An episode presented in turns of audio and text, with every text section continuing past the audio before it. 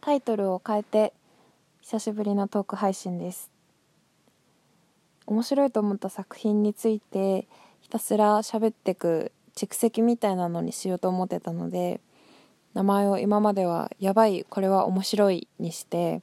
面白いと思った作品をベースに喋ってたんですけど、うん、なんか久しぶりに見るとタイトルがなんか何のことだかよくわかんないなと思ってシンプルに私がちょっとオタク系のことをしゃべるっていうのと、まあ、一応女子大生っていうあの身分であるっていうことと、まあ、一人でしゃべるっていうそのまんまのタイトルにしてみました。いや最近そうですね。いろんなアニメとか映画とかを結構見ていてまあ、特にアニメは今期2020年の秋クールにやっているものを多分6個7個ぐらいかな相当見ていて今時期的に第10話とか最終回もうすぐかなっていうシーズンなんですけどあのすごく毎日毎日じゃないけどこう何か新しい話が更新されるのを楽しみに日々過ごしてます。今期は「日暮らしの泣く頃に GO」とか「無能な7」とか結構毎週の展開がこうハラハラするというかえー、来週はどうなるんだろうって楽しみにしちゃうような作品が多くて見ちゃうっていうのとあと個人的に大好きなコンテンツヒプノシスマイクとかおそ松さんとかそういったコンテンツもこう当然のように毎週楽しみに見ていて今のだけで4作品ですけどなんかこうちょっとした義務感みたいな ものもあって今期のアニメこういっぱい見なきゃみたいな今期のアニメを見るというこう目的で見ててあのその作品が好きとかじゃないなくなっちゃうことが時々あるんですけどでも今回の今言った4作品とかはもうもう好きで勝手に更新されてるとあやったと思って見ちゃうのでいっぱい追ってて大変だみたいな追わなきゃみたいな感覚がなく今期はすごく楽しくアニメを見ていますね。それからなんか面白い作品が多いのか私がそういう気分なのかは分かんないんですけど後からまとめてこうバーッと追いついてもあ面白いなっていう作品が多くて「魔女のたびたび」っていう作品を私は今期のあの初めの時は全く追ってなかったんですけど評判とかを聞いてたらなんだかすごくちょっと意外な展開というか最初の絵柄とか第1話で受けるのとは違う感じの展開をしていくというのを聞き第10話まで一気見してああ確かになるほどという感じでとても面白かったですね。なんだか誰かと語りたくなるような作品だなと思ったので確かにこう耳になんやかんやで入ってきたっていうのは納得するところがあったりしました。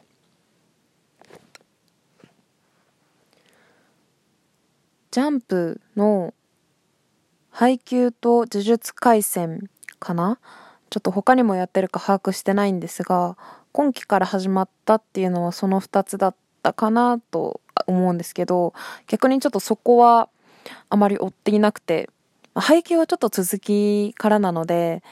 初めから追ってないからっていうのがあるんですけど呪術廻戦は今期から始まったし人気も多分一番ある作品なのかな？少なくとも人気が一番ある作品の一つではあると思うんですけど8話とかぐらいまで見てはいるし今多分3話ぐらい貯めててもうちょっと貯まったらまたガッと見ようかなと思ってはいるんですがあんまりこうこれこそちょっとした義務感で見ているみたいなところがあってうん周りとか世間の評判ほどどっぷりとのめり込めてないところはありますね。本当に個人的なさらっと見ただけの感想であれなんですけど、一番初め第1話の主人公の動機があまりこうちょっとグッと納得がすぐできなくてどういう死を迎えるかみたいなところだったと思うんですけどちょっとあんまりピンとき てないんですよね。でいろんなキャラクターもすごく魅力的だし絵も絵はすっごいですよね。もうそれはわかります。素人目でも。絵もすっごい良かったりとか全体の雰囲気とかがいいっていうのもすごくわかるしまあ単に面白いのでこうバーッと一気見して追いついてみたりとかするんですけどなかなかこうのめり込んでああこのキャラクターがちょっと良くてとかっていうところまではいけてないかな。でもなんか全体の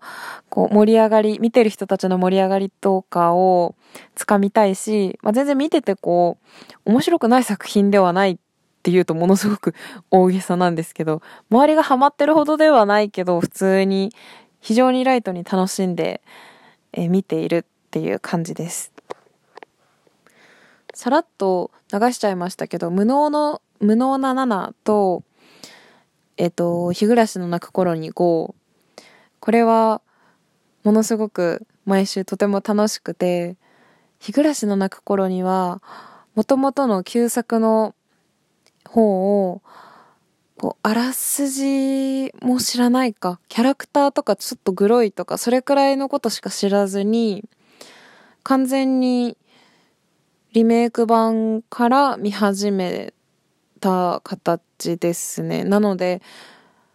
えっと、第1話は普通か。第2話の冒頭の羽生のシーンとかは、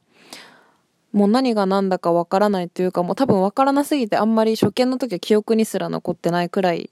だったりするんですけど、そんな感じで、でも、あの、本当に何も知らない初見でもすっごく面白いんですよ、純粋に。うわ、痛いとか グロいみたいなのもあるし、多分謎の部分は、あのもうわからなすぎて何が謎なのかもはっきり把握してないんですけど、例えば誰と誰がなんで相打ちして死んだのとか、そういうとこすら把握はしてないんですけど、それでもやっぱり毎週のこう不穏な感じとか、うわ、来るかなっていうグロシーンのちょっと期待みたいなのも含めて楽しめるアニメってすごいなと思いつつも、ただやっぱり毎週毎週考察の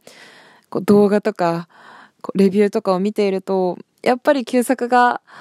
旧作を知ってて謎解きみたいな感じで見るのが楽しいんだろうなと思って、第8話目が終わったあたりで、旧作を見始めたり、あとちょっとさすがに全部は追いつけないなと思ったので、ちょっとまとめ動画みたいなものとか、ネットの記事とかであらすじを追って、まあ、一応こう一通りのストーリーとかこうネタバレになるようなシステムみたいなところは頭に入れて、で、改めて9話の里子の話らへんから見始めて、で、今はあのネタバレというか、あの、旧作を知ってる人と、まあ、半分くらい同じ状態で、あ、ここはこう違うよね、とか、そういうのも楽しめてるっていう感じです。で、もう一つ、無能な7は、これは第1話から友達が原作を読んでいて、あの、いい裏切りがあるからっていうのでおすすめされていて、まあ、漫画版の1話を読んでたので、どういう展開が第1話で来るかは知ってたんですけど、見始めて、思った以上にこう、毎週毎週引きがとっても上手なので、もう、あの、更新の通知が来たら、割とすぐに無能な7は再生して、あ、先週こうなってたな、で、えー、今週どうなるんだろうっていうのをハラハラしながら楽しんでますね。一番最初に見た時は、絵柄が結構、うーん、まあなんて言うんだろう。言葉が難しいんですけど、子供っぽいっていうか、まあジャンプの中でも、ちょっとコロコロ寄りみたいな絵柄の漫画って一定数あると思うんですけど、暗殺教室とか、なんかそっち系の絵柄なんですよね。で、やってることは結構サスペンスだったり、下手したら、うん、デスゲームまでいかないかな。でもちょっとそういう雰囲気すらあるので、本当に最初見た時は、これ原作の少年っぽい絵じゃなくて、すっごい大人な、まあ、例えばサイコパスみたいな絵柄とか雰囲気でやったら全然違うピリッとしたバトルものサスペンスものミステリーものになるから、ちょっとそれも見てみたかったなと、一番最初は思ってたんですけど、だんだん見進めていくうちに、この絵柄のライトさでバランスをとってるのかなと思ったんですよね。多分これが重厚なサスペンス、ミステリーの絵柄でやってたら、逆にちょっと重すぎて、しかもなんかそういうコンテンツって、まあまあまああるじゃないですか。それこそサイコパスとか。なので、この絵柄でやってるある意味ミスマッチ感も魅力だし、結構なんか作業しながら見ちゃうことも多いんですけど、なんか長しみとか軽く見れるような、本当に程よいバランス感になってるのはこの絵柄のおかげだよなと思って、トリックもすごくよくできてるんですけど、時々あれ？みたいななんかちょっとした抜けてるところとかもまあご愛嬌みたいな感じがあるかなと私は思っていて、そこも含め、すごくこの絵柄がいいんだなというふうに感じてます。今期のアニメについてダラダラと喋っちゃったんですけど、